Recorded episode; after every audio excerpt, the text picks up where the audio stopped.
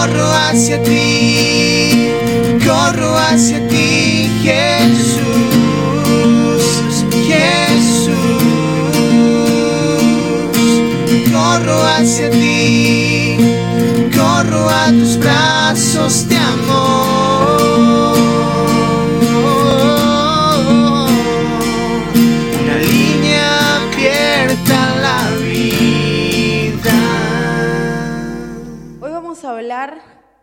Que venimos con la serie de las predicaciones Maranata del regreso de Jesús y, la importancia que tiene prepararnos, ¿no? Preparar nuestro corazón. Entonces vamos a hablar de siete batallas claves que nuestro corazón va a sufrir en los últimos tiempos.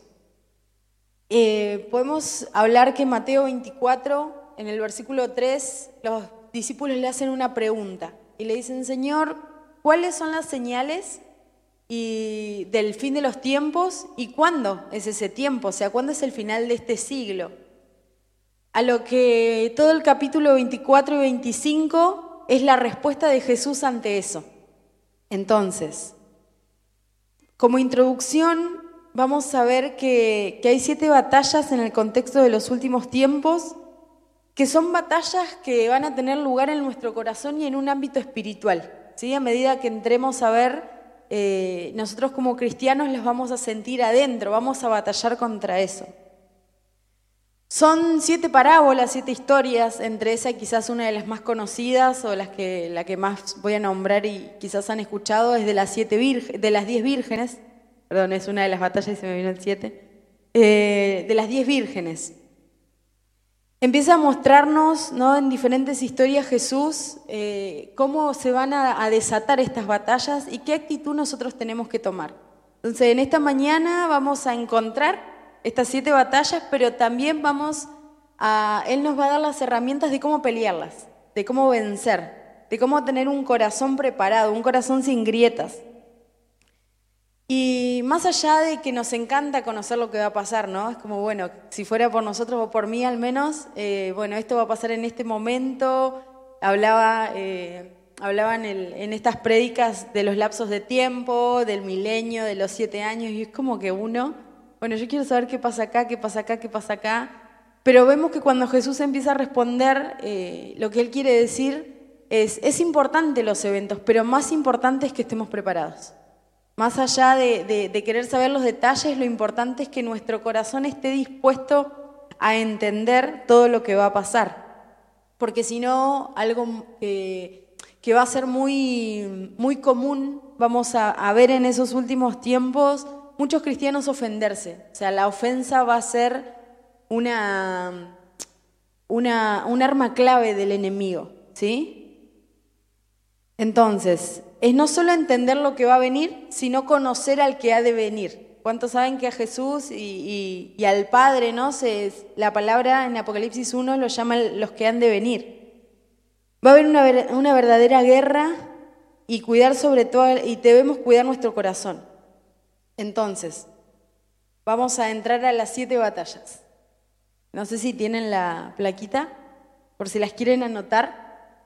Ahí están enumeradas. La primera, por si alguien está anotando y después las empezamos a desarrollar, va a ser la batalla por el discernimiento. ¿Sí? Mateo 24, del 32 al 35. La segunda es la batalla por los mensajeros. La tercera es una batalla por mantenernos despiertos, por mantenernos, mantenernos velando. La cuarta es una batalla por un liderazgo sano. La quinta, la batalla por la intimidad. La sexta es la batalla por una revelación correcta de Dios. Y la séptima, por restaurar el segundo mandamiento, que es amar a nuestro prójimo como a nosotros mismos. Entonces vamos a entrar en la primera. Vamos a leer Mateo 24, 32 al 35. Que dice así. De la higuera aprendan la parábola. Cuando ya su rama está tierna y brotan las, las hojas, sepan que el verano está cerca. Así también ustedes, vosotros, cuando veáis todas estas cosas, conoced que está cerca, a las puertas. De cierto os digo que no pasará esta generación hasta que todo esto acontezca. Entonces, la primera batalla es aprender nosotros a conocer la temporada. Es tener el discernimiento y, y vamos a hablar del ejemplo de una mujer embarazada, ¿no? Que se le da una fecha de parto, pero que esa mujer ya reconoce la temporada en la que está entrando, no sé, a los ocho meses y ya, ya siente que está llegando el momento donde va a dar a luz. Entonces nosotros eh, en esos momentos el Espíritu Santo va a hablar en nuestro corazón y sabemos que es una persona, ¿no? Y que habla, ¿sí o no? Amén, amén, con seguridad. Y si alguien todavía no lo experimentó, es solo abrir el corazón, Espíritu Santo, vení, hablame, mostrame. Y Él habla de muchas formas. Y necesitamos escuchar su voz para estas batallas. Entonces vamos a sentir en nuestro espíritu que, el tiempo está cerca. Entonces dice, ustedes aprendan de la higuera. O sea, cuando, cuando ven que todas esas cosas pasen y mm, dice, así como la evidencia del cambio físico de una planta da a entender el cambio de estación, Jesús a través de esta parábola nos enseña que nosotros tenemos que aprender a reconocer el cambio de estación. ¿No? Cuando Mateo 24, del 4 al 8, pueden eh, leer los principios de dolores.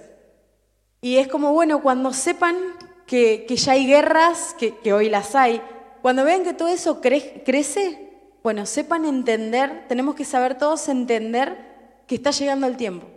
O sea, que estamos a la puerta, que Él está a la puerta.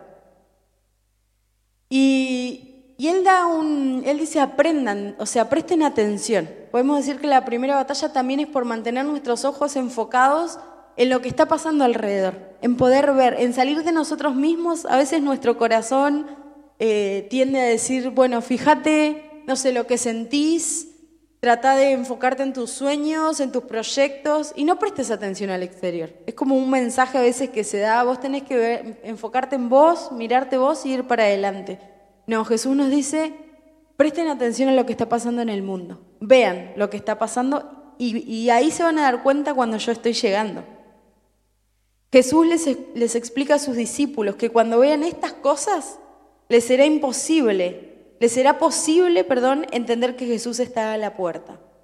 Y en el versículo 34, cuando dice, no pasará esta generación, está diciendo, cuando todo se haya incrementado, cuando ustedes vean que todo esto está sucediendo, bueno, esa generación que está viendo todo eso no va a pasar.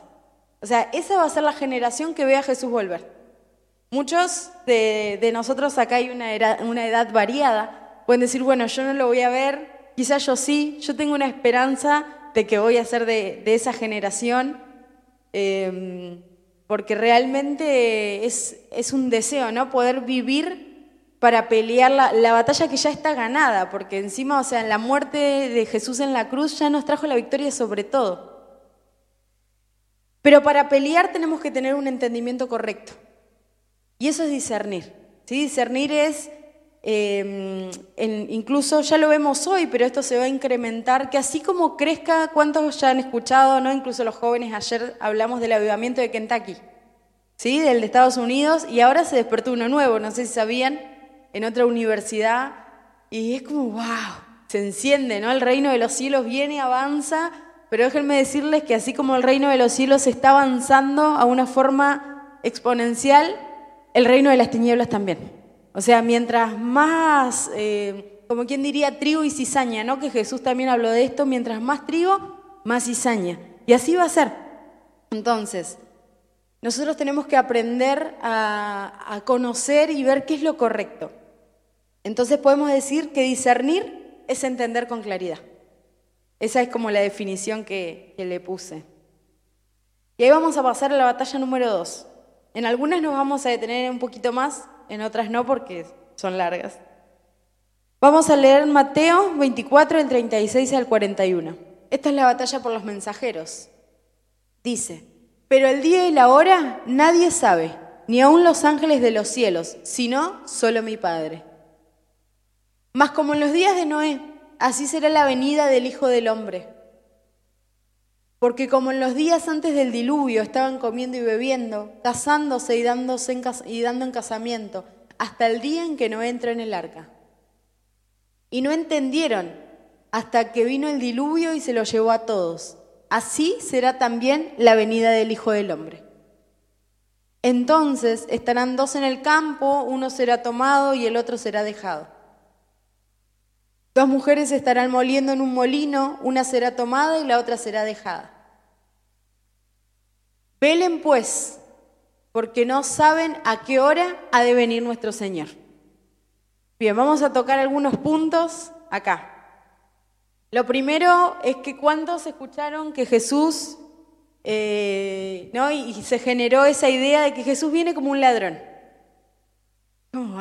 ¿Y quién quiere recibir un ladrón? ¿Alguien acá le gustaría recibir un ladrón en su casa? No. Entonces, vos no te preparás para recibir un ladrón. Entonces ahí se arma como, se hace como una controversia, porque yo quiero que Jesús regrese, pero es un ladrón, entonces, ¿qué pasa? Pero cuando vamos más profundo, no lo vamos a leer ahora, pero después si quieren, en 2 de Tesalonicenses, capítulo 5, que quiere después leerlo en su casa, dice, les digo que Él viene como ladrón en la noche, pero ustedes que están en luz, eh, perdón, Él dice, para los que están en tinieblas, el Señor viene como un ladrón en la noche, pero ustedes están en la luz y son hijos de la luz. Eso cambia toda la situación. Entonces, cuando hablamos, y, quería aclarar ¿no? esa parte de, Jesús como un ladrón, está hablando de su venida sorpresiva, pero no está hablando de que viene a robarnos a, esa, por ahí esa idea que, hemos tenido y que hemos aprendido, ¿no? Pero desde hace años de, ese arrebatamiento de una forma, no sé, de un rapto más que de un arrebatamiento. Nosotros en lo espiritual vamos a discernir el tiempo, vamos a darnos cuenta que Él está viniendo y vamos a ser una novia que lo espera. A ver, todos los que nos casamos, como que la novia quiere que llegue el día de su boda y nosotros vamos a estar en ese sentir. Bien, ahora sí entramos a la batalla, quería hacer esa aclaración. En el versículo 36 Jesús dice, pero el día y la hora nadie lo sabe. Pero eso, o sea, está hablando de una exactitud. Pero eso no descarta que nosotros vamos a conocer la temporada. Lo vuelvo a repetir, ¿sí? Es como, bueno, como yo no sé cuándo va a venir Jesús, eh, no, me fijo en las profecías, no leo la Biblia, no, no, no aprendo de los últimos tiempos porque yo no sé, Él puede venir mañana. No, hay todo un desenlace, hay muchos eventos que van a ocurrir que van a dar esa señal, ¿sí? Dice, así como en los días de Noé, muchos no entendieron lo que estaba pasando hasta que, hasta que aconteció la señal del diluvio. En esos tiempos ocurrirá lo mismo. Por eso la batalla será para que se levanten mensajeros proféticos con una voz clara que preparen a las personas, así como Noé, para entrar en el arca. ¿Sí? Noé fue, todos conocemos la historia, 120 años ahí armando un arca. Todos lo, lo tildaban como que estaba loco, o sea, ¿qué estaba haciendo? Y encontramos que este hombre anunciaba, ¿no? Él decía y hablaba. Y no había personas con un corazón preparado para escuchar lo que él estaba diciendo. Por eso nosotros tenemos el desafío como iglesia y como generación, nosotros y las generaciones que siguen, de ser mensajeros que den una voz clara, de, tener que nuestra voz sea un amplificador. Y no solamente aquellos, porque lo podés hacer de muchas formas, el que canta ¿no? Canta de Maranata de la Avenida de Jesús, el que evangeliza. Acá podemos ver cómo los cinco ministerios empiezan a funcionar juntos para poder llevar este mensaje, pero tiene que ser de una forma clara. No, no, no tenemos que negociar con la idea de que Jesús regresa. ¿Y saben qué nos pasa a veces, o, o a mí me ha pasado? ¿Cuántos creen que el Señor abrió el Mar Rojo? ¿Cuántos creen que el sol se paró, la luna y Josué ganó la batalla. Amén. ¿Cuántos creen que Jesús resucitó de los muertos? Amén. Creemos mucho, y, pero de forma 100% lo que Dios hizo. Pero a veces nos cuesta creer lo que Él va a hacer. Cuando empezamos a leer y empezamos a encontrar cosas en, Apocalipsis que no entendemos a veces, es como, pero todo esto va a pasar. O sea, ¿todo esto es literal? Sí. Déjenme decirles que sí. Entonces necesitamos hacer crecer nuestra fe en todo lo que Dios va a hacer para dar un mensaje claro. Porque si nosotros lo dudamos, no lo podemos transmitir. O sea, si yo vengo y les digo, no, porque ese es blanco, creo, el florero. Creo que es blanco. O sea, ya vos los vas a mirar, vas a dudar. Cambio, si yo vengo y te digo, no, porque estamos seguros. Nosotros creemos que tenemos un rey soberano que viene a gobernar sobre las naciones de la tierra, que vino y vuelve con una seguridad que que, que vaya contra las dudas del sistema, la cosa cambia. Es necesario ganar esta batalla, entrenar y levantar mensajeros que preparen a las personas, pero no para algo, sino para alguien que está a la puerta. Y, acá vamos a hablar de, mm, el lunes teníamos reunión de ministerio y nos hablaban de la importancia de multiplicarse en otros, la importancia que tiene el hecho de que si estás sirviendo en un ministerio y demás, eh, vos puedas hacer personas como vos, prepararlas, disipularlas, el nombre que, que ahí te guste más. Y esto es lo mismo, o sea, nosotros tenemos que preparar mensajeros. Si entendemos, eh, o sea, en el camino vamos a ir entendiendo. Incluso eh, se hablaba también de que hay mensajes que están sellados, que están velados, que se van a ir revelando. Y en el camino que Dios nos va revelando muchas cosas de los últimos tiempos, tenemos que preparar a quienes tenemos al lado. Tenemos que contagiar. Si tenés a alguien que quizás está acá, pero es como, oh, están predicando de todo esto y la verdad tampoco es que me llama mucho la atención, bueno, tenemos que contagiarlos. Tenemos que y hay un montón de formas. Tenemos que, podemos hablar incluso de la esperanza de volver a ver a aquellos que amamos, ¿no? Y eso te despierta como, ay Jesús, volvé, me quiero reencontrar con quienes amo. La esperanza de, de, saber que un día vamos a ver a esta persona que murió por nosotros cara a cara y la vamos a poder tocar y abrazar. Ay Jesús, volvé pronto. Y así Él se encarga de darnos las estrategias para preparar y prepararnos nosotros. Esta segunda batalla es por mensajeros que dan un toque de trompeta claro, con el propósito de que el pueblo se prepare para la guerra. Primera de Corintios 14:8 dice, y si la, la trompeta diere sonido incierto, ¿quién se preparará para la batalla? Es necesario que sea un toque de trompeta claro, porque nos preparamos para recibir a Jesús, pero nos preparamos para pelear todo lo que se va a desatar. Finalmente, esta batalla se puede concluir que la consecuencia de que no haya mensajeros es que la gente no se prepare, es que la gente eh, pierda su fe. Saben que no prepararse en los últimos tiempos es igual a perder la fe. Es igual a apostatar de la fe, a volverse, ¿sí? A que yo creo en Dios, pero como, no sé, estoy, me están persiguiendo y ya estamos hablando de un contexto, ¿no? Como de gran tribulación ¿Me están persiguiendo? ¿No tengo que darle de comer a mis hijos? Ok, no, yo me vuelvo porque ayer dijeron una frase muy clara en, los jóvenes, no sé si no fuiste Ójera, que, o Leo, que dijo que hay gente que dice, ay, ahora que voy a la iglesia, qué difícil es con, es con Dios, pero sin Dios es imposible. Entonces cuando nosotros entendemos que la, única herramienta que vamos a tener, o sea, nuestro único eh, lugar seguro, nuestro único refugio va a ser nuestra fe. Nos vamos a preocupar por cuidarla.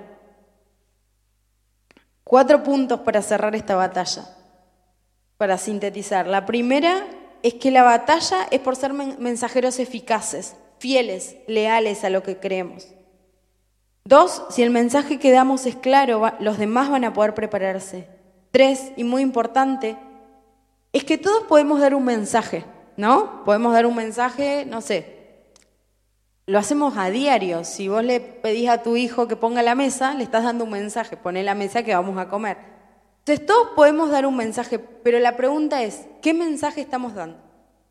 En nuestros ámbitos, ¿no? En el trabajo, eh, aquellos que estudian, ¿cuál es el mensaje que estamos dando? ¿Estamos reflejando nuestra fe en lo que creemos o simplemente damos el mensaje cuando es necesario y si no, bueno, no importa? Eso nos hace autoexaminarnos. Y la cuarta es que un ejemplo de esto es Juan el Bautista. Juan el Bautista fue un precursor, un precursor es una persona que abre camino.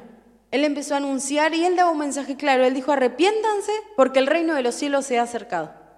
¿No? Es como decir, él la hizo simple, la hizo corta. Él dijo, miren, esto es así, se tienen que arrepentir porque el reino de los cielos se acerca. A nosotros nos toca esa parte. Solo que a veces queremos ponerle como mucho color, como, bueno, a ver, ¿qué más le agregamos para que no suene tan fuerte o para poder llegar al otro? No, tenemos que ser claros en el mensaje que damos, sabiendo que nosotros preparamos el camino para el regreso de Jesús. Batalla número 3 es una batalla por mantenernos despiertos. Mateo 24, 42 al 44. Dice así. Ah, perdón, leímos dos versículos de más en la otra. Velen pues porque no saben a qué hora ha de venir nuestro Señor. Pero sepan esto, que si el padre de familia supiese a qué hora el ladrón habría de venir, velaría y no dejaría minar su casa. Por tanto, también ustedes estén preparados, porque el Hijo del Hombre vendrá a la hora que no pensáis. Este, el versículo 42 resalta la importancia de mantenernos alertas. Es una batalla para mantener nuestra atención. O sea, la tercera batalla es una batalla para que nosotros depositemos nuestra atención en Jesús. Y la forma de depositar nuestra atención es no dejando de mirarlo. O sea, van a pasar muchas cosas alrededor, como las que le decía hace un ratito recién, hambre, persecución, y podemos ir a cosas más graves o más chiquitas, que lo que van a hacer es que nosotros dejemos de mirar nuestra meta, dejemos de mirar a Jesús y miremos al costado. Entonces ahí quitamos nuestra atención de Él. Quienes sepan identificar qué es lo que está pasando, quienes sepan entender que estamos ahí en la temporada del, regreso de Jesús, se les va a hacer más fácil mantenerse despiertos. El hecho de no poder saber el día y la hora exacta no nos invita a desatender ese asunto. No nos dice, bueno, listo, ustedes no se ocupen de esto porque no les incumbe. No, nos dice, estén atentos, busquen, entren en intimidad. Nos alienta a entenderlo. Y tres puntos de esta batalla, también para hacerlo un poquito más simple, es que tenemos que mantenernos velando mientras otros duermen. ¿Se acuerdan la historia? Y, ese es el punto dos, ¿no? Los discípulos debían quedarse con Jesús. ¿Se acuerdan que Jesús les dice, ¿se pueden quedar velando conmigo? Los discípulos se, duermen. Y Jesús le dice, a la verdad el espíritu está dispuesto, pero la carne es débil. Entonces, nuestro espíritu, que, está, ¿no? Y declaramos que va a estar 100% conectado en ese momento al espíritu de Dios, va a estar despierto. Pero tenemos que pelear por nuestra carne para mantenernos despiertos. Para decir, ay, quiero, quiero ver lo que está pasando, quiero, quiero mantener una vida de, de poder entrar en intimidad con vos, que ahora lo vamos a ver más adelante. Pero tenemos que elegir quedarnos con Jesús a pesar de todo lo que pase, ¿sí? Y, es muy importante eso. Y otra cosa es que va a haber una lucha, una canción de cuna sobre la iglesia. Vieron que cuando nace un bebé eh, le, compran los sonajeritos, ¿no? No sé tanto los nombres de esas cosas de niños. Eh, los sonajeritos y los nenes están ahí acostados, como que se quedan así. Yo los veo a veces, con mis sobrinos los veía y se duermen. Bueno, el enemigo va a poner sobre nosotros una canción de cuna. Va a poner sobre nosotros y le podemos llamar el nombre que quieras. Puede ser problemas en tu casa, problemas financieros, puede ser distracciones. Puede ser hoy tenemos ahí no todas las plataformas disponibles para internarnos a hacer una maratón de series y aclaro que no está mal mirar una serie siempre y cuando respete nuestros eh, parámetros cristianos, ¿no? Pero a veces como que, bueno, nos metemos ahí ocho horas, seis, bueno, y me quedo acá. Y nos desconectamos. Y hay una canción de cuna que nos duerme, duerme nuestro espíritu. Entonces, nuestra pelea, que es la tercera, va a ser por mantenernos despiertos, por mantenernos conectados a lo que Dios está hablando, por estar sentados a la mesa con Él y escucharlo. Y la cuarta, vamos a la cuarta. Esta es una batalla por el liderazgo. Y capaz alguno dice, bueno, ¿le va a hablar al que es líder? No, todos lideramos. ¿Cuántos son papás o mamás? Bien.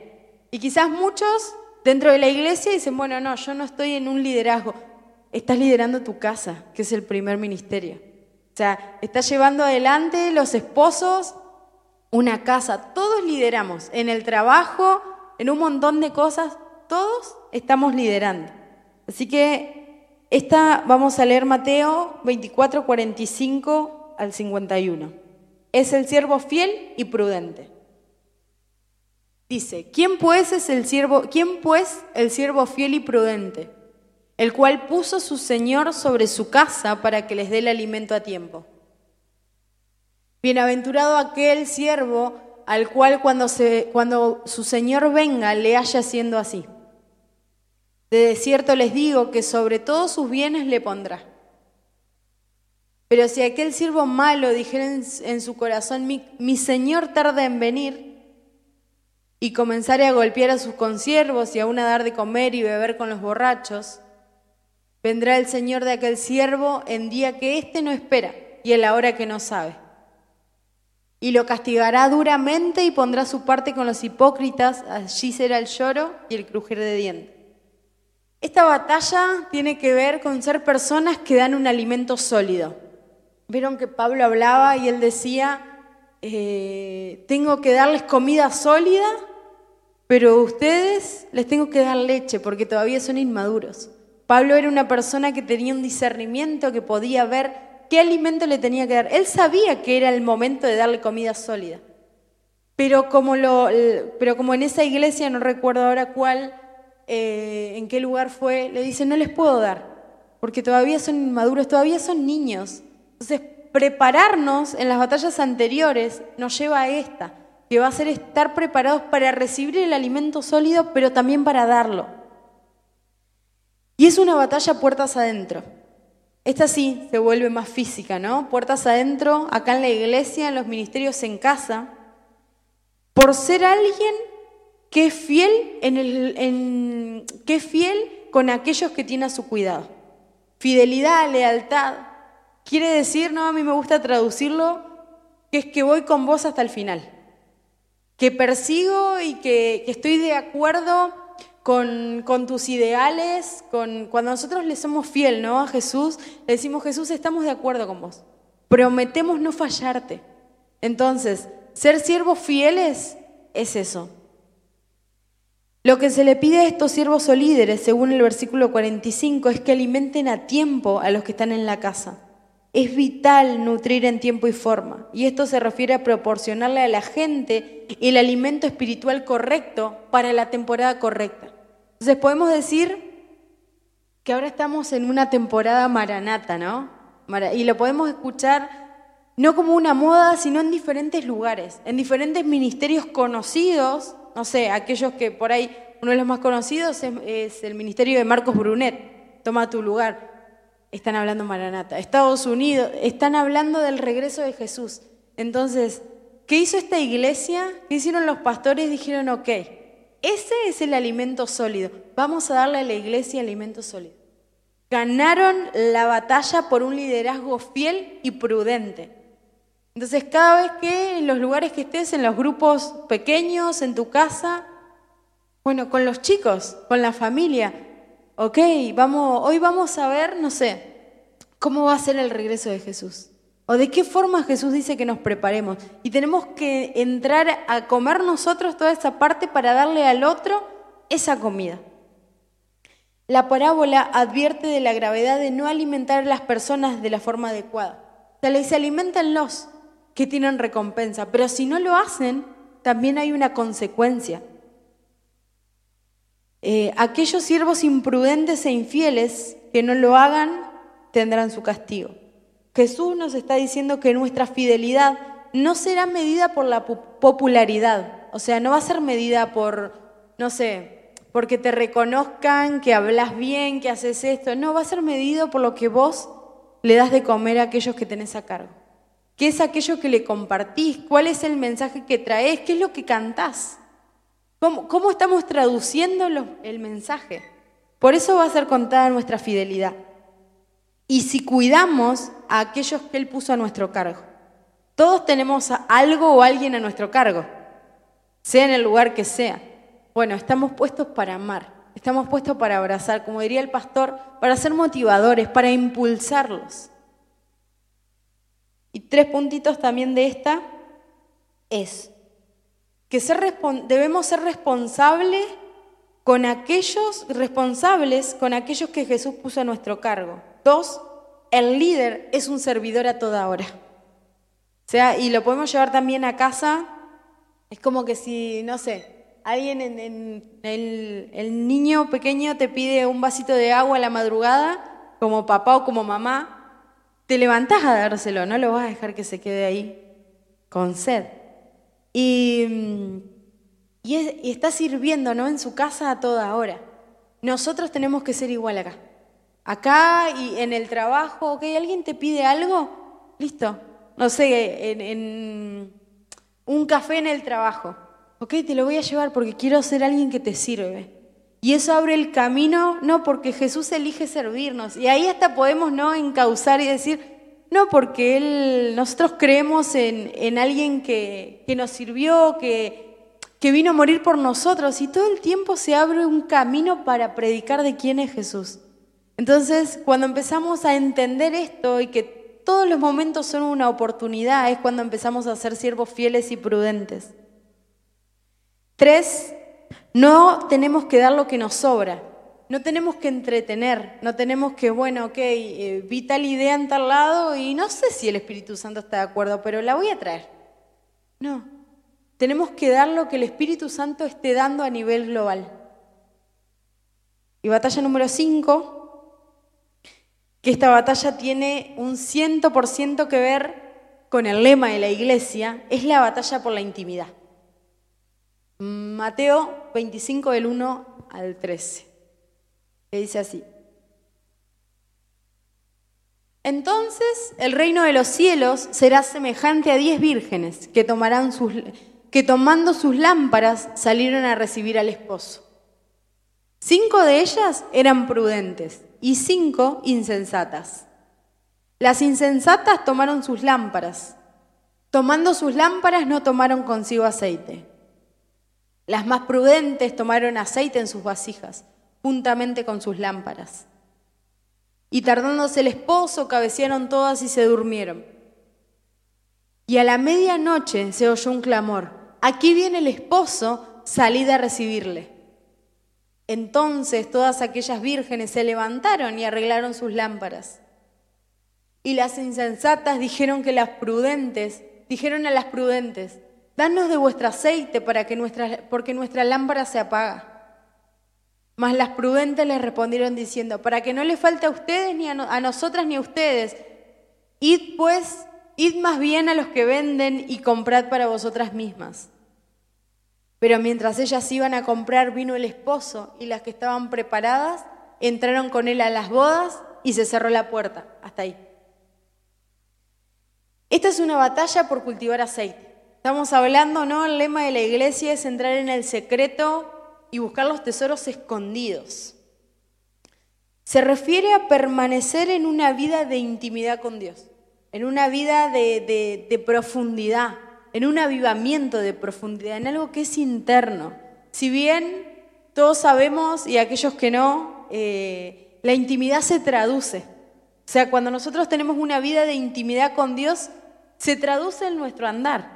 Es como que vos decís, no sé, si tenías un problema en esta área de, tanta intimidad con Dios, de contemplarlo, de amarlo, de estar con Él, todo se empieza a transformar. Y ahora vamos a ver más adelante un poquito de eso. Cultivar el aceite de forma adecuada nos, nos, permitirá, cuando la noche se ponga oscura, que podamos ver el camino. Por eso necesitamos, y Hablaba eh, nuestra pastora el, domingo pasado, ¿no? Y creo que a todos nos, nos conmovió mucho y nos confrontó la realidad de, la iglesia de Medio Oriente, de, los misioneros, de, los mártires, de aquellos que entregan su vida. Y, ellos cultivan aceite, pero de otra forma. O sea, ellos lo cultivan literal en su interior. Nosotros tenemos la posibilidad de venir a la iglesia, de cantar, de, estar acá, de disfrutar de una forma todos juntos en familia, de hacerlo en las casas, de cultivar aceite con otra persona, aunque es propia, pero de juntarnos a orar. Se nos hace hasta, ¿quién diría?, más fácil, ¿no? Tenemos como más libertad. Pero ellos cultivan aceite porque necesitan alumbrar el camino, porque las tinieblas cubren en esos lugares, son perseguidos, los matan, pasan hambre.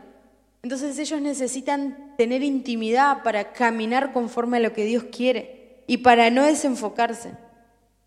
Es importante recordar que esta palabra va dirigida a la iglesia y que el aceite, y esto es muy importante, dice que había, ¿cuántas vírgenes? Diez. ¿Cinco? Cinco prudentes, cinco insensatas. Muy bien. Estas dice que todas cabecearon. ¿Sí? Eso también nos habla de esa canción de cuna de, las batallas anteriores. Todas cabecearon. Pero dice que cuando se, despiertan, cinco tenían, las diez tenían lámparas, ¿estamos de acuerdo? Las diez tenían lámparas, solo cinco tenían aceite. Entonces podemos decir que las lámparas representan nuestras obras. Todos tenemos obras o no? Sí. Quizás vos decís, bueno, no estoy en un servicio en la iglesia, pero ya que vos, eh, no sé, estás asistiendo a alguien o sabes que alguien tiene necesidad y le llevaste a una mercadería, lo que sea, lo que sea, estás teniendo una obra. Entonces, todos tenemos lámparas, pero solo cinco, solo el 50% tenía intimidad de los que estamos acá, de este 100%. ¿Cuál es, qué queremos ser? O sea, ese 50 que tenga solo obras o el que tenga obras e intimidad. Que todos podamos tener obras e intimidad, todos. Y entonces estaban ahí y las cinco insensatas le dicen a las otras cinco, le dicen, ¿nos da un poquito de aceite? ¿No? Yo me imagino ahí como rapidito, ay, no, no, viene el esposo, viene el esposo. ¿Me podés dar, dame un poquito de aceite? No, no te voy a. Dame un poquito de aceite, por favor. No. Y esto nos enseña que la intimidad, que el aceite es algo personal y es algo intransferible. O sea, de la intimidad que yo tengo no le puedo transferir a otra persona. Del aceite que yo cultivé aunque yo me muera, o sea, que yo diga, hey, pero Señor, yo le doy lo que tengo. El Señor dice, sí, pero hay algo que no puedes. Tu intimidad no se la puedes dar a nadie, porque cada uno es responsable del aceite que cultiva. Em, así que es una responsabilidad propia e individual con el Padre. El tiempo que vos ores es tu responsabilidad el tiempo que vos permanezcas en una comunión diaria, ¿no? Mientras vas al trabajo, mientras vas a estudiar, mientras vas al kiosco, es diario. O sea, la intimidad es diaria y se vuelve algo personal. Este es un llamado a comprar y a cultivar aceite. Cuando hablamos de comprar, hablamos de pagar ese precio con tiempo. Y no hay otra forma de hacerlo más que desarrollando una, vida de intimidad con Dios. Y este, este punto es muy importante, que el reclamo a las diez vírgenes por el novio, los versículos más adelante, dice que vino el novio y cuando ellas volvieron y golpearon, eh, lo que él dice es, yo no sé quiénes son, o sea, no las conozco. Entonces, el reclamo a las diez vírgenes insensatas fue que no eran conocidas. Hay una invitación a conocer a Dios y a ser conocidos por Él. Necesitamos conocerlo, pero también necesitamos que Él nos conozca. Lo que el Señor del casamiento les reclamó no fue su servicio, sino que no las conocía. Saben que la palabra conocer en su original significa ginosco, que esa palabra es sinónimo de intimidad. Lo que el Señor de la boda en esa parábola les reclama es no tuvieron intimidad conmigo. O sea, no se relacionaron conmigo. No les dice no hicieron nada porque claramente tenían obras, pero no tuvieron intimidad. No, crearon un lazo conmigo, un vínculo. Y, y saben que todos conocemos a Dios, ¿no? Todos. Sea de una forma profunda o superficial. Pero ¿cuántos de nosotros podríamos tener la seguridad y la certeza de decir, Dios nos conoce? Y no solo conocernos, a ver, Dios nos puso nombre, Él nos pensó, Él ya sabe de nosotros. Pero ¿cuántos tenemos una, una relación tan personal y tan íntima para decir, somos conocidos por Él? Entonces esto nos invita a decir, Jesús, yo te quiero conocer, o sea, quiero conocer tus atributos, pero quiero que me conozcas. O sea, quiero, que, quiero en el cielo ser conocida por vos, quiero que, que vos hables de mí. Y vieron que Mateo 7, no lo vamos a leer del 21 al 22, Jesús dice, cuando yo regrese, ¿no? parafraseándolo, eh, se me van a acercar muchos. Muchos van a decir, en tu nombre hicimos milagros, en tu nombre sanamos enfermos, Y yo me imagino, no, Jesús, en tu nombre resucitamos, sanamos enfermos, predicamos a multitudes. Bien. Y Jesús dice, pero yo les diré, no los conozco, apártense de mí. Nunca los conocí. Entonces, eso nos da un, una fuerte, un fuerte cimiento para decir, sí es verdad, necesitamos ser conocidos por Él. Necesitamos que, que cuando Él mire lo que hacemos, eh, pueda decir, sí, esta persona está completamente respaldada y, yo le dije lo que tenía que hacer. Está direccionada, está dirigida. Y es bastante fuerte. Entonces, cerrando esta batalla, los últimos puntitos. El secreto de la luz no es la lámpara, es el aceite. Ser lámpara, o sea, simplemente ser lámpara se puede hasta decir que es tener dones sin ministerio. Para la intimidad hay que ser intencional y algo muy importante es que siempre debemos tener reservas. Siempre. Quizás tuviste un día muy agitado y vos decías, ay, no llegué, no llegué. Bueno, tenés que tener reservas de una vida de intimidad. Tenés que estar tan acostumbrado a que Jesús se revele de todas las formas, a hablar con Él en todos los ámbitos, que tu reserva es, ay, no doy más, pero ayúdame a terminar en esto en el trabajo, a que sea algo cotidiano. Seis y siete, rapidito, porque estamos ahí nomás con la hora. No vamos a leerlo, pero es la revelación por la, es la batalla por la revelación correcta de Dios. Te los dejo ahí anotaditos si lo quieren leer. Es Mateo 25 del 14 al 30. empieza a hablar de los talentos. Y dice, esta parábola nos enseña a tener un verdadero conocimiento de Dios. El siervo que no invirtió los talentos correctamente tenía una revelación errada de su amo. En esta parábola enseña que el amo le deja eh, talentos y hay personas que lo multiplican y otras que no. Entonces, aquel que no lo multiplica no tenía un conocimiento correcto de quién era su amo. Porque el amo le dice, si por lo menos lo hubieras puesto en el banco para guardar esa plata, generar intereses y yo después retiraba eso. Pero esta persona le dice, es que tuve miedo y lo escondí. No sabía quién era. No sabía quién era su jefe. Entonces, nosotros podemos dar de lo que tenemos y, que nuestros dones, nuestros talentos se multipliquen aún en los últimos tiempos cuando nosotros tenemos una revelación correcta de quién es Dios. Cuando nosotros sabemos que Él está detrás de todas las cosas, que cuando todo se ponga oscuro, Él es el sol de justicia que va a salir a alumbrar, es que vamos a estar seguros de hacer lo que nos mande hacer. Perdón. Segunda de Corintios 3, 16 al 18 nos habla de que somos transformados a medida que lo miramos. Entonces, la forma de saber cómo es Dios es detenernos y volvemos a la batalla anterior, a tener intimidad. Lo que se crea y se conozca de Dios será de las más importantes posiciones en ese momento. Conocer a Dios nos va a posicionar. Y puntitos para sintetizar, el problema del que, mal, administró tenía una, es que tenía una revelación incorrecta de lo que Dios le dio. Si Dios nos dio un don para servir a la iglesia, no lo podemos usar para nuestro propio beneficio, sino que está para el servicio del otro.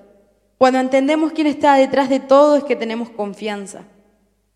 Y no, eh, no hay mayor fruto que nuestros discípulos. No tenemos tiempo para entrar. Y la última, que es la batalla por el segundo mandamiento, después, eh, si quieren lo pueden leer, está en Mateo 25, del 31 al 46. Nos habla y nos empieza a decir, eh, quizás algunos se acuerdan cuando Jesús les dice, cuando me dieron de, tuve sed y me dieron de beber, tuve hambre y me dieron de comer. Y, ahí le, responden los discípulos y le dicen, ¿cuándo te vimos hambriento, con cedo, desnudo, preso? Y él le dice, es que cuando se lo hicieron a, a uno de mis hermanos más pequeños, a mí me lo hicieron. Y después le dice, pero habrá otros que me vieron con sed y no me dieron de beber. Habrá otros que me vieron con hambre y no me dieron de comer, que estuve preso y no me visitaron. Y esos no tendrán una recompensa eterna. Entonces, esta batalla tiene que ver con restaurar la relación entre hermanos, con restaurar la relación entre nosotros.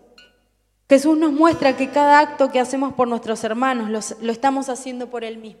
Cuando nosotros entendemos que hasta en el grupo de los martes nos estamos poniendo desafíos de cómo amar a la iglesia, Y uno de los principales que me encantó y en muchos he escuchado el comentario de que están dando grandes frutos es saludar a todos. Es llegar y aprenderte los nombres. ¿No? Y somos un montón. Yo los veo a los chicos re entusiasmados.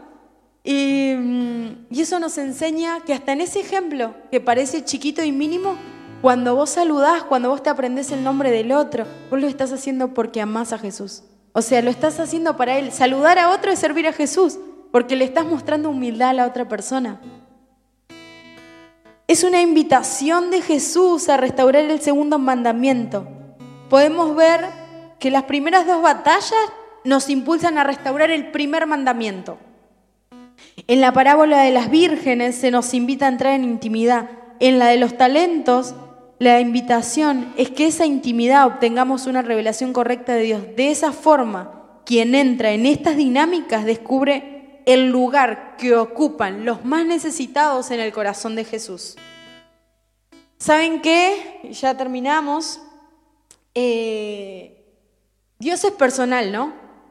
Dios es personal, Dios trata con cada uno de forma personal. Pero aún en eso tan personal, Dios tiene un plan global. Dios tiene un plan donde cada uno ocupa su lugar y donde tiene cosas que ama, donde tiene pasiones, porque Dios tiene pasiones. Hay un plan que está preparado de forma magistral, es el plan maestro de Dios. Entonces cuando nosotros entramos en profundidad y le decimos, ¿qué es lo que vos amás? Y Él nos empieza a revelar, yo amo a la iglesia. Yo amo a las naciones. Yo amo a Israel. Yo amo el regreso de Jesús. Cuando empezamos a entender lo que Él ama y amar lo que Él ama, es que mientras servimos, más queremos servir. Y mientras em, cuando empezamos a amar, más queremos amar. Porque descubrimos que somos hechos para eso. Somos hechos para servir al otro. Somos hechos para. ¿Sí? Dice que nosotros fuimos creados para alabanza de su gloria. Y también fuimos creados para hacer esa extensión de Jesús acá en la tierra. Una debemos pedir una sensibilidad mayor para los que más necesitan. Y tenemos que saber que la intimidad se traduce en amar al prójimo. Cuando más ejercitamos el amor, más amamos. Vamos a ponernos de pie y ya oramos.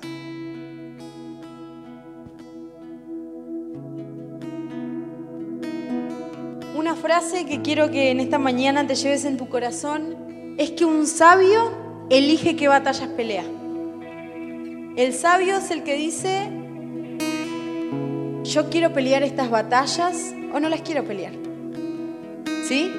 Por ejemplo, hay un profesor en misión que cuenta la historia que el que cada vez, el director cada vez que se va de viaje, se va de viaje con sus músicos, nunca se va solo porque él dice que elige no ser tentado con, nada que afecte su matrimonio.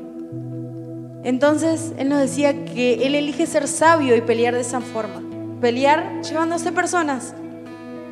Entonces, esa es la frase que quería dejar también. Que seamos sabios y pensemos qué batalla queremos pelear. Estas siete son súper necesarias. Son, podemos decir, que son vital para respirar. Vamos a orar. Jesús, gracias por Mateo 24 y por Mateo 25. Gracias. Gracias por dejarnos instrucciones de cómo tenemos que pelear en los últimos tiempos. Gracias por enseñarnos a preparar nuestro corazón. Reconocemos que nuestro corazón es débil, que, que, necesitamos que vos quites el corazón de piedra y nos des un corazón de carne.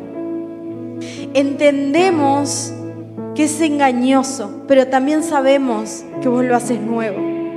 Por eso hoy te pedimos que nos des un corazón de carne. Danos un corazón nuevo.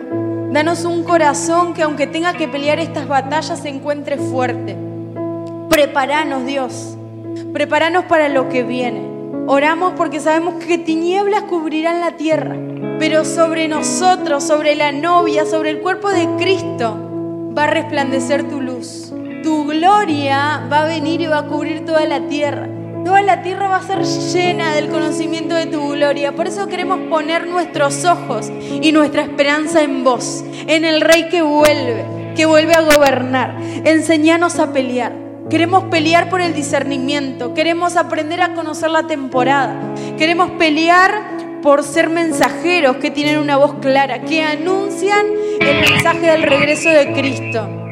Señor, queremos ser aquellos que pelean una y otra vez. Queremos pelear por la intimidad. Queremos pelear por amar al prójimo. Queremos pelear por todas estas batallas. Por eso en esta mañana sella eso en nuestro corazón. Pon en nosotros la responsabilidad, la convicción. Queremos ser responsables. Queremos tener un liderazgo fiel y prudente. Queremos entregarle al otro la comida sólida. Te pedimos perdón si hemos ignorado todo esto. Perdón. Perdón si nos hemos equivocado. Perdón si, si no hemos dado importancia a prepararnos. Pero queremos prepararnos para el tiempo más oscuro que va a haber sobre la tierra.